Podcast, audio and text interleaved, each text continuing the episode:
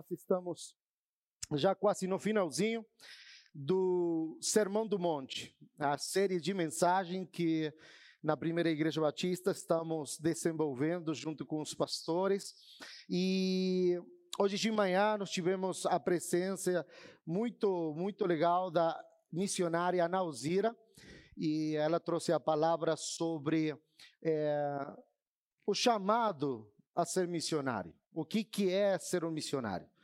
Né? E que se você esteve presente, com certeza você saiu diferente, você saiu abençoado em escutar essa serva do Senhor, né? E se você quiser, é, foram vendidos os livros dela, acabaram rápido, mas se você quiser estar no site da Junta de Missões, você pode adquirir lá. A Nauzira passou 17 anos de sua vida na guerra, na guerra eh, na África, como é, trabalhando na parte médica também e na parte missionária. Então, o, o testemunho dessa mulher é a obra do Senhor é, de uma forma assim aberta, muito lindo. Mas hoje eu queria falar com os irmãos rapidamente, pois te, nós temos a ceia do Senhor também, sobre o Sermão de Monte, mas especificamente sobre um capítulo, que é o capítulo número Abra sua Bíblia, vamos lá, vamos para Mateus primeiro, vamos lá. Mateus capítulo 7, é que nós vamos conversar hoje. Hoje nós vamos fazer um diálogo, nós vamos interagir, ver o que, que o Senhor tem para hoje, para nós. Capítulo 7 de Mateus. E não é um, não é um capítulo fácil. Eu, eu até quando conversei com o Fábio, com o pastor Fábio, eu falei, meu Deus, esses capítulos mais difíceis caem para mim e Mateus 7 é quando a gente fala exatamente de falar do outro irmão. E falar das outras pessoas, para muitos de nós, é fácil. Falar bem ou mal das outras pessoas chega a ser uma coisa rápida, fácil, cotidiana, do dia a dia. Mas quando a gente lê Mateus capítulo 7, nós vemos muitas vezes a percepção que das coisas isoladas. Muitas vezes a gente lê capítulo 7, viu, Tiago? E a gente entende que parece que Mateus pegou um monte de ideias e colocou no 7, né? Porque ele fala de uma coisa, depois fala de outra, coloca cães, coloca porcos. Nada de parênteses de, do, do futebol de hoje. Mas coloca um monte de coisas dentro de Mateus 7. Né? Parece que o apóstolo tivesse feito um, um, juntou tudo e colocou, mas na verdade, tudo tem a sua mensagem principal. E a mensagem principal de Mateus 7, ele fala sobre relacionamentos. Sobre relacionamentos. E quando a gente fala sobre relacionamentos, nós lembramos de relacionamentos de um cristão. Meu querido, minha querida, eu vou tentar que você me entenda, eu vou tentar que passar aquilo que eu aprendi, mas nós precisamos de falar de relacionamentos entre cristãos. E também de relacionamentos entre gente que não é cristã. Né? Lembrando, cristãos são pequenos cristos. Tá bom? Vamos falar todos juntos. Cristãos são pequenos se eu me considero um cristão, quer dizer que eu estou me considerando um pequeno Cristo. E quando a gente fala de relacionamentos, Jesus falou sobre caráter, Jesus falou sobre a influência de um cristão, Jesus falou sobre justiça, Jesus falou sobre prática religiosa, Jesus falou sobre a ambição do cristão. Agora, nós, no capítulo 7, hoje, vamos falar sobre quatro tipos de relacionamentos. Gente, Jesus conhecia a igreja. Jesus sabia que a igreja não é uma coisa perfeita. Jesus sabia que numa igreja ia haver problemas. Jesus conhecia que dentro de uma igreja tem um Hernan que pensa de uma forma, tem um Davi que pensa de uma forma, tem um Moisés que pensa muito de outra forma. Seja bem-vindo depois, depois da sua viagem missionária, que bom vê-lo. Gente, Jesus conhecia que a igreja tem muitas pessoas juntas. Ele não espera que a igreja seja perfeita, no sentido de seu comportamento, mas ele sabe que vai existir desentendimentos. Vai ter gente que pensa de forma diferente. Vai ter uma inúmeras opiniões de, de um problema só, de uma situação. Ele, na verdade, olha para nós quando, no capítulo 7, ele vai mostrar quando o irmão se comporta mal. Olha o tema que eu falei.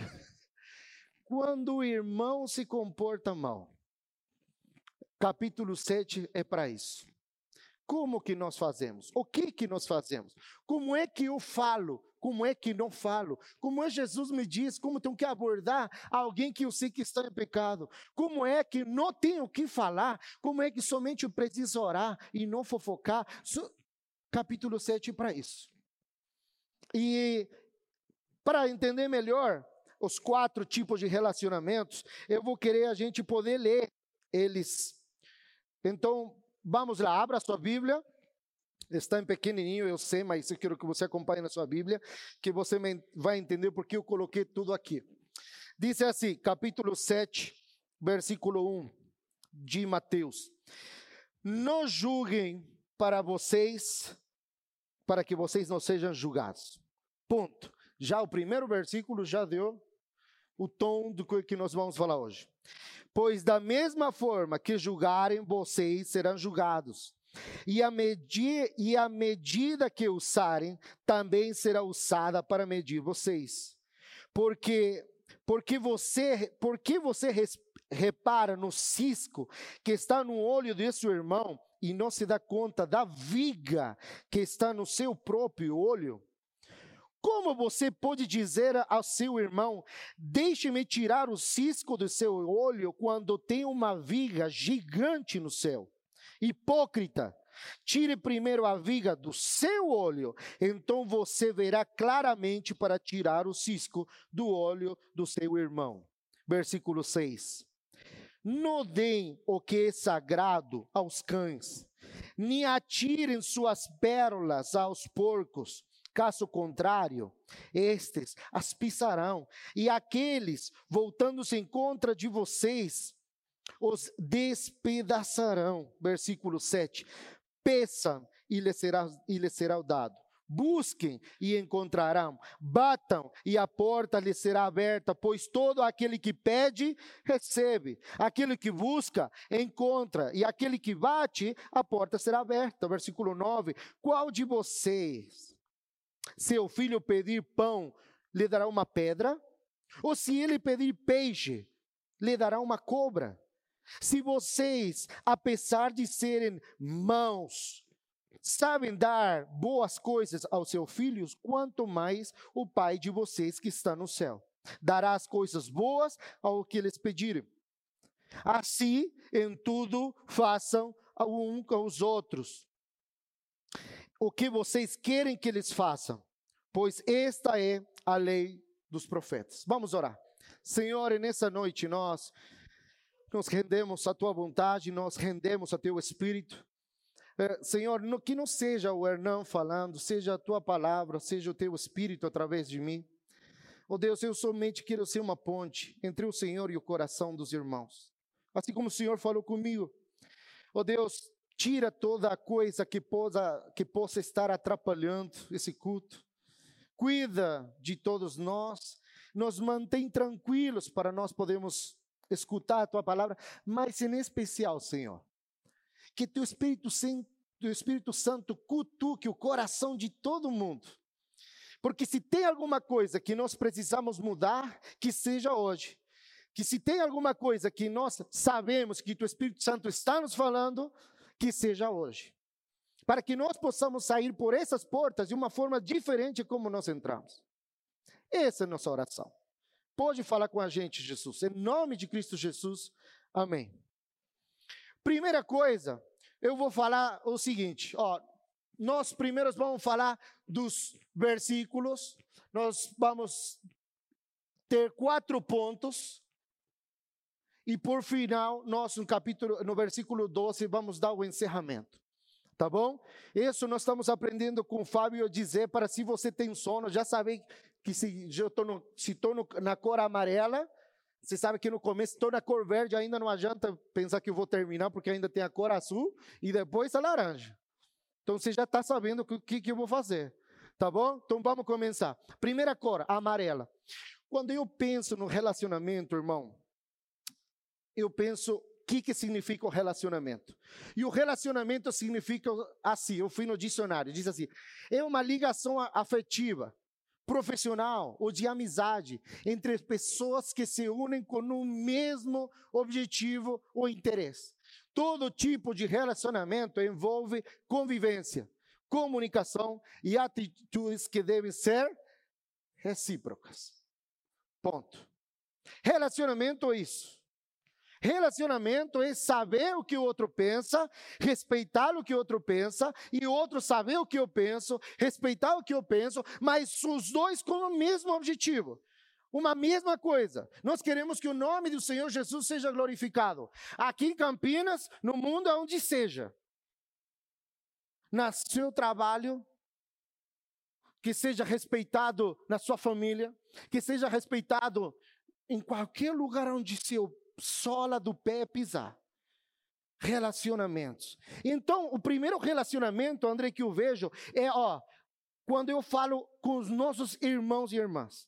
Porque se tem uma coisa que causa tristeza ao coração do pastor, ou tristeza ao coração de quem está tentando semana inteira orando, intercedendo, é quando existe conflito entre irmãos e irmãos cristãos que quando nosso olho deve ser pequenos cristos. Ah, mas pastor, você, eu estou dentro, estou me incluindo, estou contigo. Relacionamento cristãos. Disse assim, uh, isso tem que ser uma coisa que quem olhar de fora tem que dizer, gente, como é que eles se tratam tão bem? Como é que eles, é, eles não, não, não dão facada pelas costas. Como é que eles medem as palavras para não ferir? Então, quando eu vou Mateus capítulo 7, diz assim: Não julgueis para que não sejam julgados, porque com o juízo que você foi julgado, também você vai ser medido pela mesma vara. Que tipo de correção deve haver na família dos cristãos? Que tipo de correção? Muitas vezes, os ensinamentos de Jesus são mal interpretados. Muitas vezes são aplicados de forma errada, sem o amor que Jesus tinha. Se, por exemplo, Jesus não está dizendo Jesus não está dizendo que nós precisamos nos julgar. Jesus não está dizendo que devemos suspender qualquer julgamento moral, de forma alguma.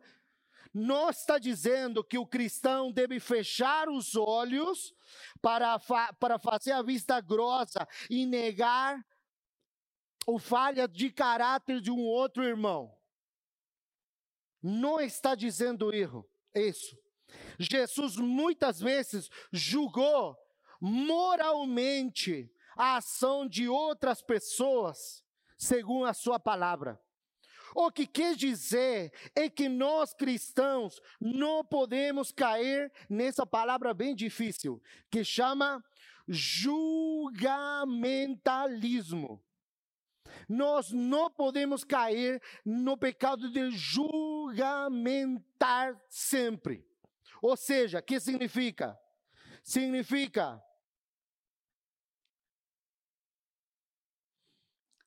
ser crítico.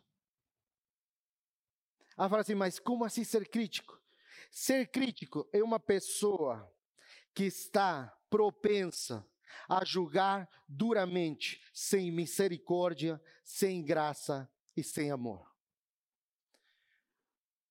Não somos, não somos juízes, mas também estamos entre os julgados, e nós mesmos seremos julgados com a maior, o maior rigor se tivermos audácia, se tivermos audácia de julgar o outro. Porque quem julga o outro é porque o cara tem coragem. Ele é audaz. Ele está dizendo a Deus: Senhor, o Senhor não serve para nada. Deixa que eu faça o que você deveria fazer. Eu vou julgar. Está errado. Está errado. Senhor Deus, eu vou me sentir. A lógica é: se nós vamos pagar de juízes, não podemos ignorar que não conhecemos a lei quando nós formos julgados. Exemplo, eu vou julgar uma pessoa, eu julgo, é pecado, cara, isso não pode fazer, isso está errado, e tá, e tá, eu recrimino. Só que quando eu estou no lugar dele, eu falo assim, eu não sabia. Sério? A Bíblia diz isso mesmo? A lógica, se nós formos julgar, quer dizer que se nós sentamos na cadeira do juiz, não devemos nos surpreender e que em algum momento nós vamos ser julgados também. Não deve ser uma surpresa. Mas o que, que é o crítico? Crítico é aquela pessoa que gosta de encontrar erros, alguém negativo, alguém destrutivo, alguém destrutivo em relação às outras pessoas que gosta de buscar aquela expressão que diz pelo no ovo. Ele gosta de achar a quinta pata no gato. Não sei se isso existe aqui. Vocês entenderam que tipo de pessoas são? É a pessoa crítica, é aquela pessoa negativa. É aquela pessoa que sempre tem que achar um erro. E quando acha o erro, porque é especialista em achar o erro, ele não julga com amor, com graça. Relacionamentos entre cristãos deve ser exemplo para quem que está de fora. São pessoas muitas vezes que gostam de fazer o papel de Deus e julgar ao outro, mas que não estão qualificados para o trabalho, porque somente Deus conhece todos e conhece tudo, e Deus sonda o coração, e por sobre todas as coisas, o Senhor conhece cada motivação. Se o Senhor conhece cada motivação, quer dizer que eu não posso julgar se não conheço o que, por que, que essa pessoa fez alguma coisa. Eu não posso emitir um julgamento se eu não conhecer o trasfondo da pessoa, se eu não conhecer. Eu, olha bem, eu não estou falando porque a gente não precisa, volto a falar, fechar os olhos moralmente. O que nós precisamos ser, nosso relacionamento entre cristãos deve ser, deveria ser, uma coisa que o Senhor se agrade. Que em vez de sair acusação, saia amor. Que em vez de apontar o dedo, nós pedimos por que, que nós podemos orar pela pessoa. Porque a Bíblia diz que uma resposta, uma resposta mansa, que acontece? Como que acontece? Acabou. Uma resposta mansa acaba com o furor. Relacionamento entre irmãos e irmãos. Mas é impressionante como nós vamos passar para a segunda rapidamente, o vermelho que você não está lendo aí, mas diz assim: Olha para mim no seu, na sua Bíblia, vamos ler do 3 ao 5. Mateus 7, 3 a 5. Lê para mim, diz assim: E por que reparas tu no olho, no cisco, do teu irmão e não vê a trave que está no teu olho? Como dirás a teu irmão, deixa tirar o cisco do teu olho quando tem uma trave gigante no teu, hipócrita. Tira primeiro a trave do teu olho e então cuidará, e então aí você vai enxergar o cisco que tem o seu irmão. Meu querido, minha querida, o que, que o Mateus queria explicar aqui? Não só, olha para mim, não só, não somente, não estamos aptos para nos sentar e para julgar e condenar um outro cristão. Primeiro, porque nós somos seres humanos falíveis, mas porque somos também seres humanos caídos. Portanto, não estamos em posição de julgar os nossos irmãos também pecadores. Nós somos seres humanos caídos. O pecado fez de nós, tirou essa possibilidade de julgar. Por exemplo, como é que eu vou tirar o cisco? Ou, tirar a trave do irmão se tem um cisco no meu primo? Gente, vamos lá. Quando Jesus colocou esse exemplo, ele exagerou. Mas exagerou de propósito. Como é que eu vou enxergar o cisco no olho do irmão se eu tenho uma trave gigante no meu? Eu não consigo enxergar. É que muitas vezes nós cristãos queremos consertar o outro. Até porque moralmente, eu consertando o outro, muitas das vezes o problema do outro também é o meu. Então eu estou aconselhando o outro, mas me estou autoaconselhando e tenho uma falsa sensação de moralidade que apacigua meu coração. Que deixa ela quietinho, tranquilo. Tirar o cisco significa tirar a viga. Primeiro diz assim: primeiro precisa se curar você mesmo, para depois de estar curado, enxergar o cisco do outro e com amor, e com paciência, e com graça, orar por ele e mostrar que o cisco está fazendo mal, que pode afetar seu olho e seu olho tudo. Tirar a, tirar a viga do outro significa que nós temos tendência a enxergar os re... oh, nós temos tendência a enxergar os erros e falhas de outros enquanto minimizamos a seriedade dos nossos próprios erros e falhas. O erro do outro sempre é maior que o meu. O erro do outro sempre é maior que o meu. Ah, o pecado, pelo amor de Deus, você viu, você escutou o que, que esse cara fez? Sempre a gente termina minimizar os nossos. Obrigado, André. Sempre a gente minimiza os nossos. Quando na verdade a gente deveria maximizar os nossos. E primeiro nos curar para poder enxergar o outro.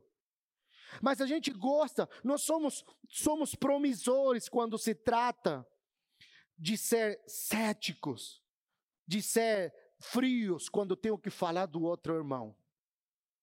Muitas vezes as nossas próprias falhas nós encontramos nos outros, como eu falei há pouco, e a gente julga o outro porque eu me sinto bem, porque esse é o meu problema também. Então, se eu corrijo a outro, se eu repreendo o outro, no bom sentido, né? Repreendo de marcar o erro, eu estou me auto-repreendendo. Só que é o seguinte: se eu estou mostrando o erro do outro, porque meu erro não é escondido, ninguém sabe. Se eu estou mostrando o erro, eu estou sendo hipócrita, porque ele tem a penitência, a dor, e eu estou só quietinho. Essa é uma falsa sensação, sensação de moralidade. Experimentamos a falsa sensação. É a pior, pelo Senhor Jesus diz que é a pior hipocrisia. Porque um ato aparentemente de bondade, tirar o cisco do irmão, está inflamando o meu próprio ego. Nós somos, nós somos cristãos. Jesus disse que devemos primeiro tirar o cisco, a trave do meu olho, para poder enxergar o cisco do outro. Primeiro, nós precisamos lidar com os pecados da nossa própria vida para poder tentar ajudar os outros. Sermos cristãos, sermos cristãos e nós mesmos ser generosos para com os outros, é isso que Deus quer. E aí nós passamos para o terceiro, Mateus. Mateus diz também que a gente tem que lidar com cães. Meu Deus do céu. Como é que eu explico para vocês quem que é um cão? Quando eu li por primeira vez isso, irmão, eu falei assim, Senhor, como é que eu falo quem que é um cão, quem que não é um cão? Olhando para a minha própria vida. Leia comigo o versículo 6 para você acompanhar. Diz assim: Não deis aos cães coisas santas, nem também dei para os porcos as pérolas, as pérolas. Não acontece que eles pisem com seus pés e voltando para vocês os despedacem.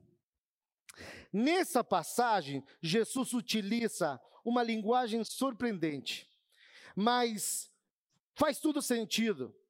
É, se bem ele estava falando sobre, agora há pouco, sobre não julgarmos, ele estava falando sobre advertirmos com alguns irmãos que podem reagir com animais em várias situações, e em específico com cães e porcos.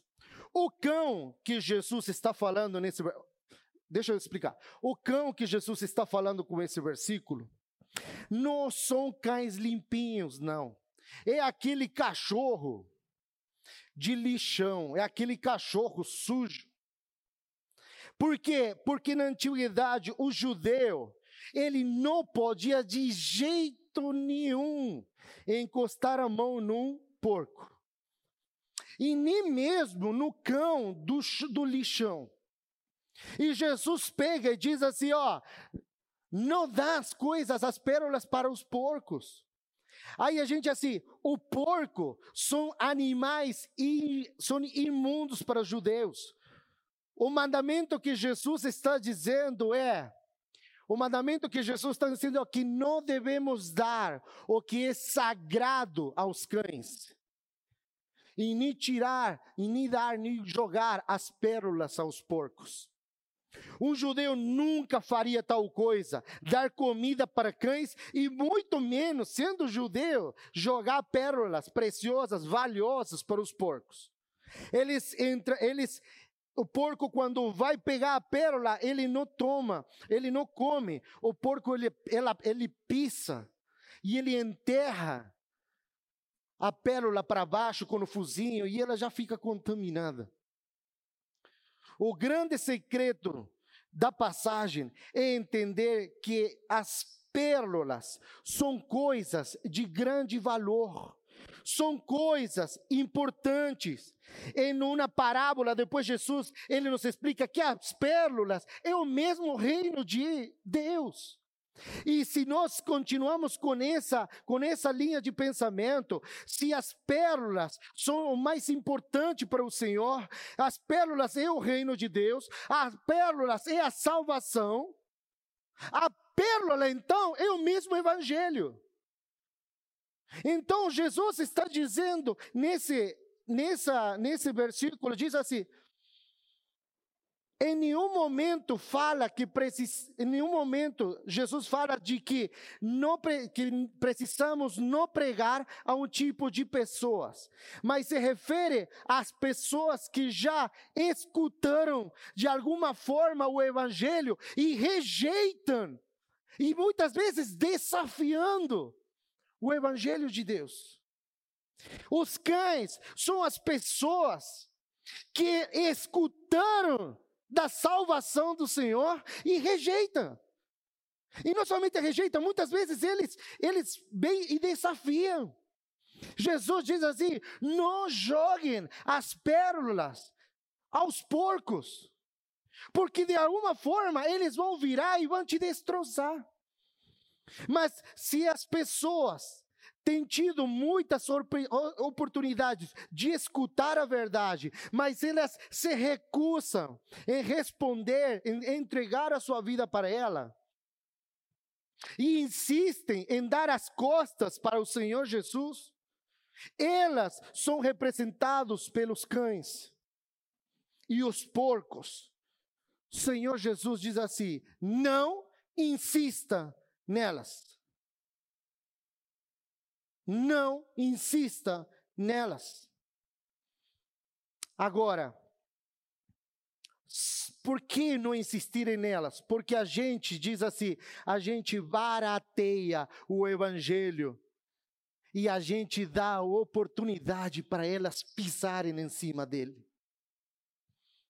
Mas esse pensamento vem ao encontro, gente, sou missionário, a encontro de que nós precisamos ir de pregar o mundo, pregar para toda pessoa.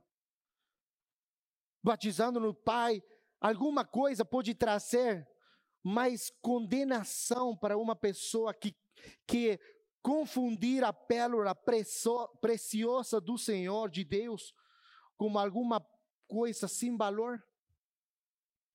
Em uma linha tênue, onde nós devemos pedir orientação ao Senhor para rejeitar as falas de Jesus, a que nós já adoramos tanto. Quando que eu preciso parar de insistir em pessoas que são cães? Quando que nós paramos de insistir em pessoas, em pregar para pessoas que já conhecem?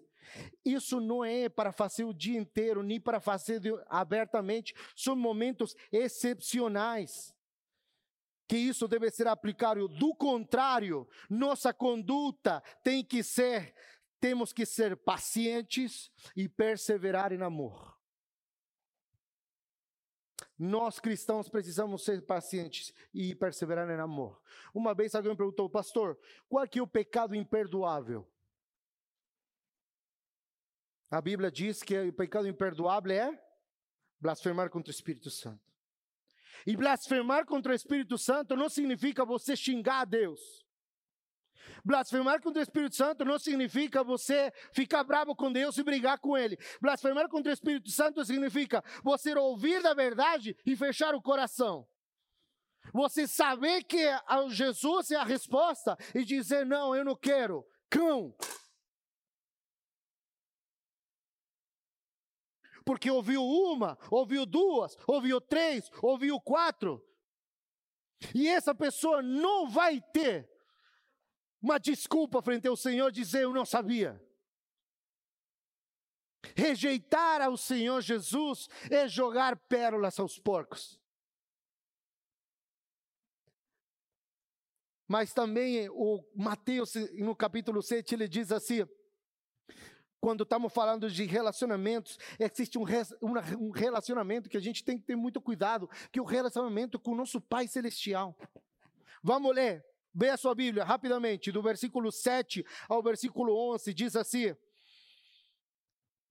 Peçam e lhes serão dado, busquem e encontrarão, batam e as portas vão se abrir, pois todo o que pede recebe, e o que busca encontra, e aquele que bate, a porta é aberta. Qual de vocês, se seu filho pedir um pão, vai dar uma pedra, se pedir peixe, vai dar uma cobra? Se vocês, apesar de serem maus, sabem dar boas coisas ao filho, imagina se o Pai Celestial que está no céu, como que ele não vai dar as coisas que você pede? Jesus, em, outras ocasiões, em outros momentos, ele nos ensina como orar. Lembra que no Sermão do Monte a gente como que precisamos orar? E nós sabemos a oração. Mas ele não fala para a gente ficar repetindo essa oração. Ele nos ensinou. E é para nós falarmos eu com ele a minha oração. Mas ele nos ensinou, nós temos liberdade de escolher as palavras. Ele, ele imprime a sua oração nas nossas mentes agora, e ele fala o seguinte: olha, ele, ele é como se ele martelasse na, no, na nossa mente com algumas palavras. Por exemplo, peçam. Ele fala para pedir, ele fala para buscar, ele fala para bater. Ele fala para pedir, ele fala para buscar e ele fala para bater. Pois tudo que pede, recebe, todo que busca, encontra, e todo que o bate, a porta vai ser aberta. Mas sabe que tem um problema, irmão? Qual é que é o problema? E ainda ele nos dá um exemplo simples que deu no dia que ele estava explicando que do pai que entrega, que o pai com o filho. Que exemplo maravilhoso. Gente, que exemplo simples. Se um filho pedir pão para seu pai, que pai vai dar uma pedra? Se o filho pedir um peixe, como é que o pai vai dar uma cobra? Mas sim, claro que não. E claro que não, porque mesmo sendo, mesmo nós sendo humanos egocêntricos, hipócritas, caídos pelo nosso pecado, pela nossa natureza, egoísta, mesmo assim nenhum pai faria isso. Mesmo assim nenhum pai faria isso. Quanto mais o nosso Pai celestial, quanto mais aquele que cuida de nós, aquele que não é egoísta, aquele pai que não é mau, Aquele pai que dá as coisas que a gente pede, mas o problema muitas vezes é que muitos de nós achamos a oração muito simples. Muitas pessoas hoje desacreditam na oração. Pedir por coisas é muito fácil, será que ele vai dar mesmo? Ah, orar pelo meu casamento, será? Será que ele responde mesmo? Cara, é muito fácil pedir. Quando a gente eh, sabe que a oração é simples e é tão pueril que não recebemos a resposta. Sabe por quê, Tiago? Porque a gente não pede. A gente não recebe porque a gente não pede. Porque a gente desacredita. Porque a gente acha que hum, é muito fácil. A gente não recebe, irmão. Você não recebe porque não pede. Ah, mas eu peço, pastor, eu peço. Tiago diz, Tiago capítulo 1, versículo 6, diz assim: peça, porém, com fé. Você sabe esses versículos de cor, eu sei. Peça com fé, não duvidando de nada. Porque o que duvida é semelhante a uma onda de mar que é levado de um lugar para outro. Não pense tal alguém que ore desse jeito que vai resolver coisa alguma. Peça, mas peça com fé. Mas, pastor, eu, tô eu peço com fé. Jesus nos diz para pedir, eu peço, eu peço com fé e peço com fervor. Mas a resposta tão esperada que Deus, que Deus e Jesus nos dá é não. E a gente não sabe lidar com os não de Deus. Não. Mas, Senhor, não. Sem dúvida, você já presenciou alguém pedir, alguém falar assim: é, eu pedi o Senhor para ser curado e não foi.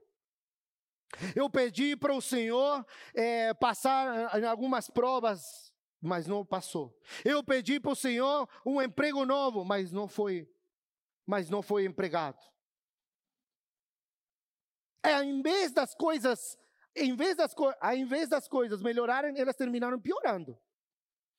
Como é que eu vou pedir se cada vez que eu peço as coisas pioram? Aí a minha, a minha pensamento, o meu pensamento é: a oração não funciona. Orar é um tiro no pé. Para quê se eu peço e não acontece? Para quê se eu quero e não acontece? A oração não funciona. Irmão, a gente precisa entender uma coisa: que orar Orar ao Senhor não é movimentar uma varinha mágica. Orar a Deus não quer dizer que o Senhor vai pegar a sua varinha mágica e vai fazer assim, ó. Porque se acontecesse desse jeito, se ele fizesse o que tudo o que nós desejamos, o Senhor simplesmente seria um empregado nosso. Que cada vez que eu for na presença dele e desejar alguma coisa, ele precisa fazer. Mas graças a Deus que o Senhor não é empregado nosso, o Senhor é Pai. O Senhor é o nosso Pai. Isso transformaria Deus em nosso empregado, nosso servo. E Ele deveria nos cumprir em qualquer momento que a gente quisesse. Uma vez, olha essa frase que bonita, uma vez que Ele é bom, nosso Pai Celestial dá apenas boas dádivas aos seus filhos, mas como Ele é sábio também, Ele sabe qual dádiva é boa para você e qual não.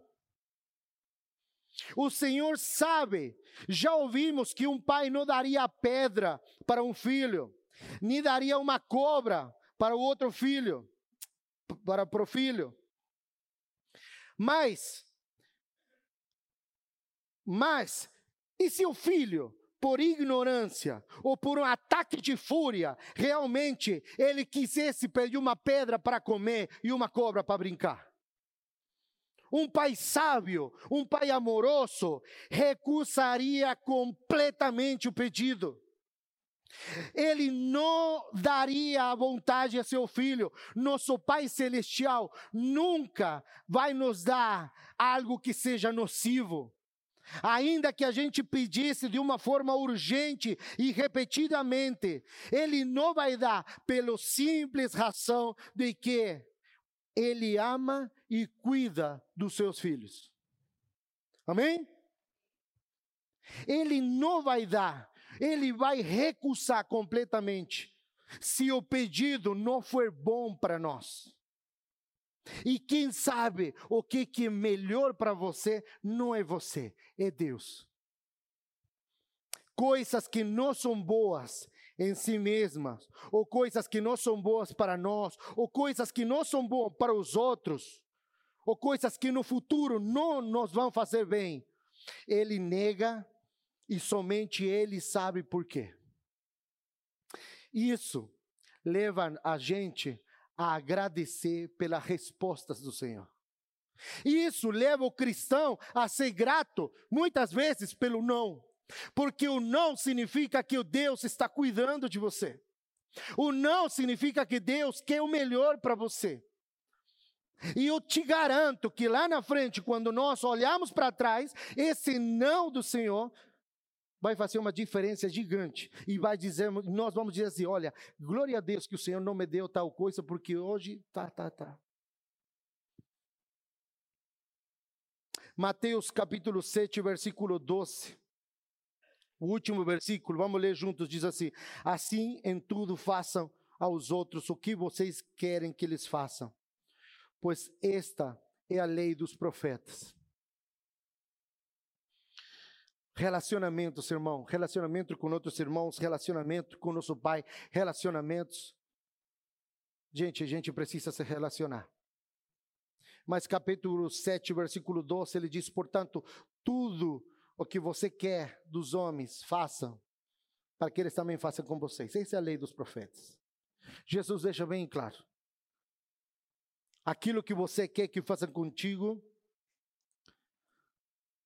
Muitas vezes o que nos move a pedir coisas ou fazer é o nosso próprio interesse. O que muitas vezes motiva a gente é a, van a vantagem própria.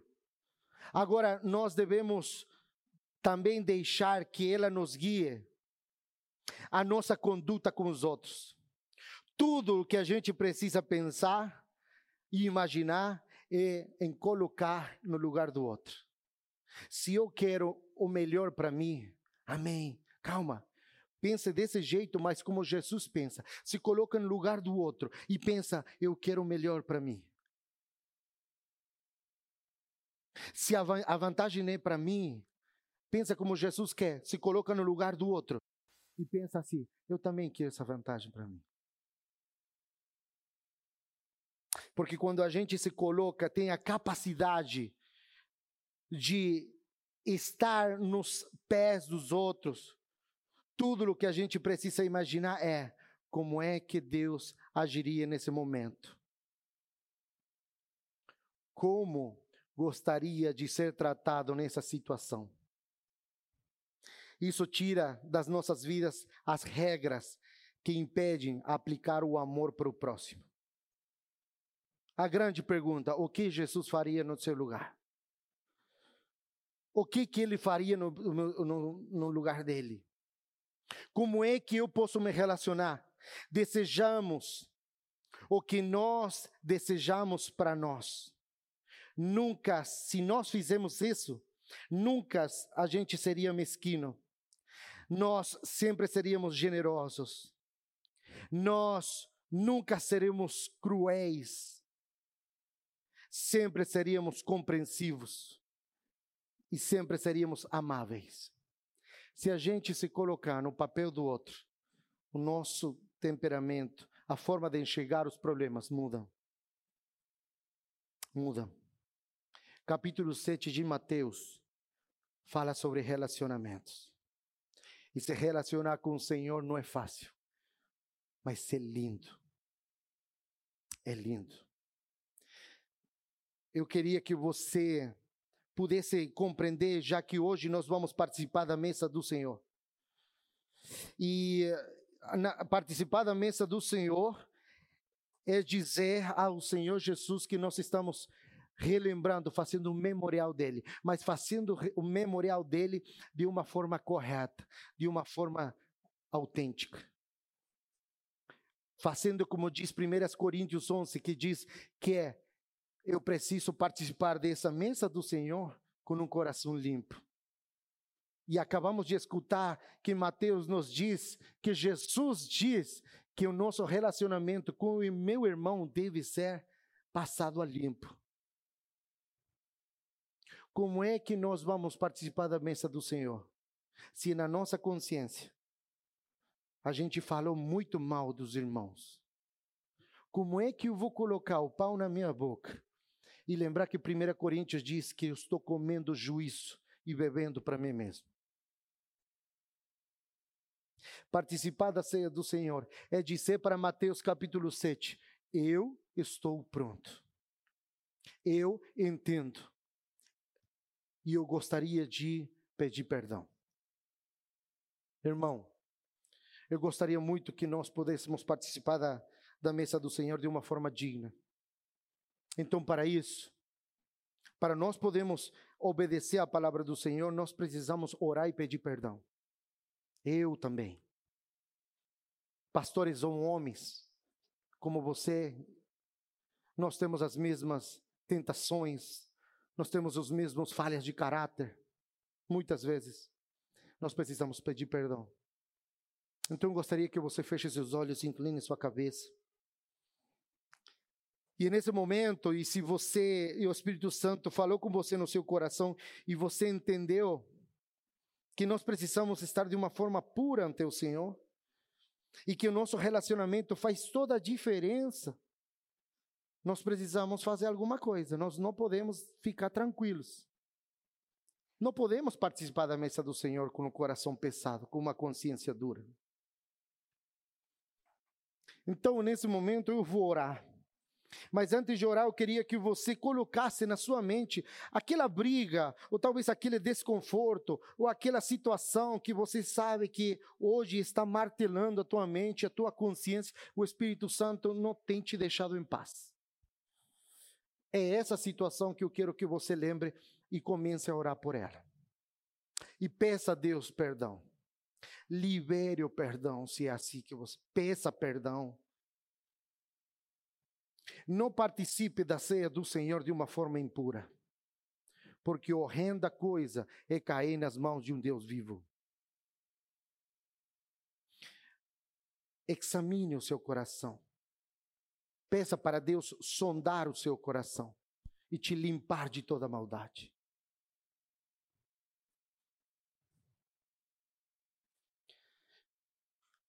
Nós vamos orar.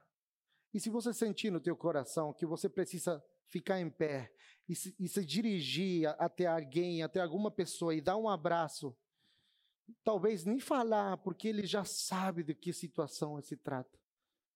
Aí sim precisa de coragem.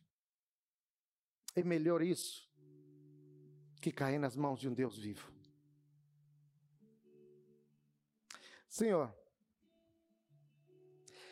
Oh Deus, nós precisamos da tua presença todo dia e agradecemos porque ela sempre está. Mas, oh Deus, nós queremos te pedir perdão pelos pecados. Oh Deus, nós temos sido egoístas, hipócritas. Nós temos ferido a tua santidade tantas vezes no nosso dia que, oh Deus, olhando para nós mesmos, examinando o nosso coração, a gente não é digno se não é pelo teu, pelo teu sacrifício. Mas, ó Deus, como cristãos, nós queremos fazer memória do Senhor. Mas, ó Deus, também pedir perdão para os nossos irmãos.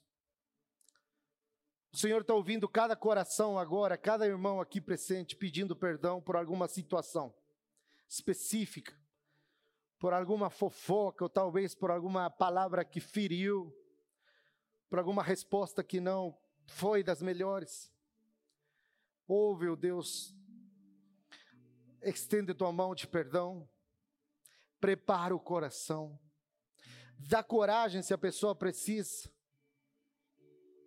Oh Deus, nós pedimos perdão.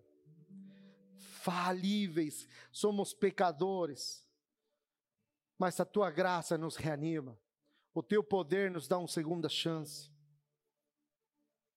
Nós vamos participar, Senhor, da mesa. Nós vamos fazer, vamos lembrar o teu mandamento. E nós queremos fazer isso de um coração limpo, puro. Lembrar do pão, lembrar do vinho. Oh Deus, nós não queremos comer juízo e viver para nós.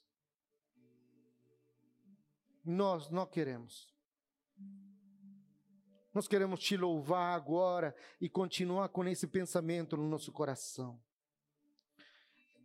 Em nome de Cristo Jesus. Amém.